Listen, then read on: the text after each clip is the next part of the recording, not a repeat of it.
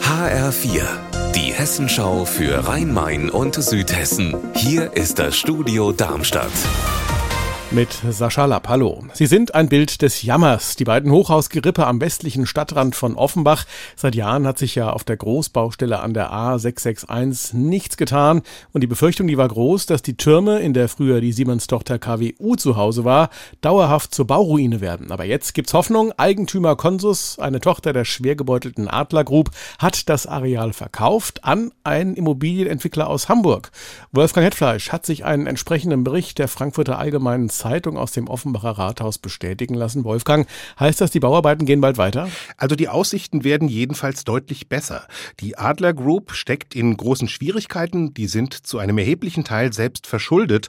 Dass am Kaiserlei jetzt ein anderes Unternehmen zum Zuge kommen soll, das ist für Offenbach erstmal eine gute Nachricht. Aber noch läuft eine Frist. Erst wenn die rum ist, dann ist der Verkauf tatsächlich vollzogen.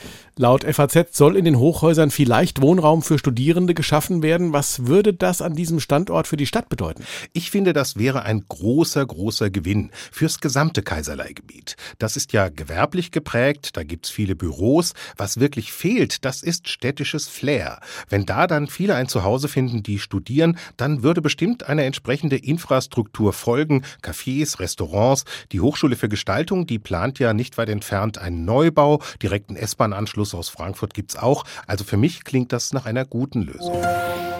Heute ist es wieder soweit unter freiem Himmel direkt am Main Klassik und Big Band Sound vom Feinsten und das Ganze auch noch kostenlos. Zum sechsten Mal findet in Frankfurt das Europa Open Air des HR Sinfonieorchesters und der Europäischen Zentralbank statt.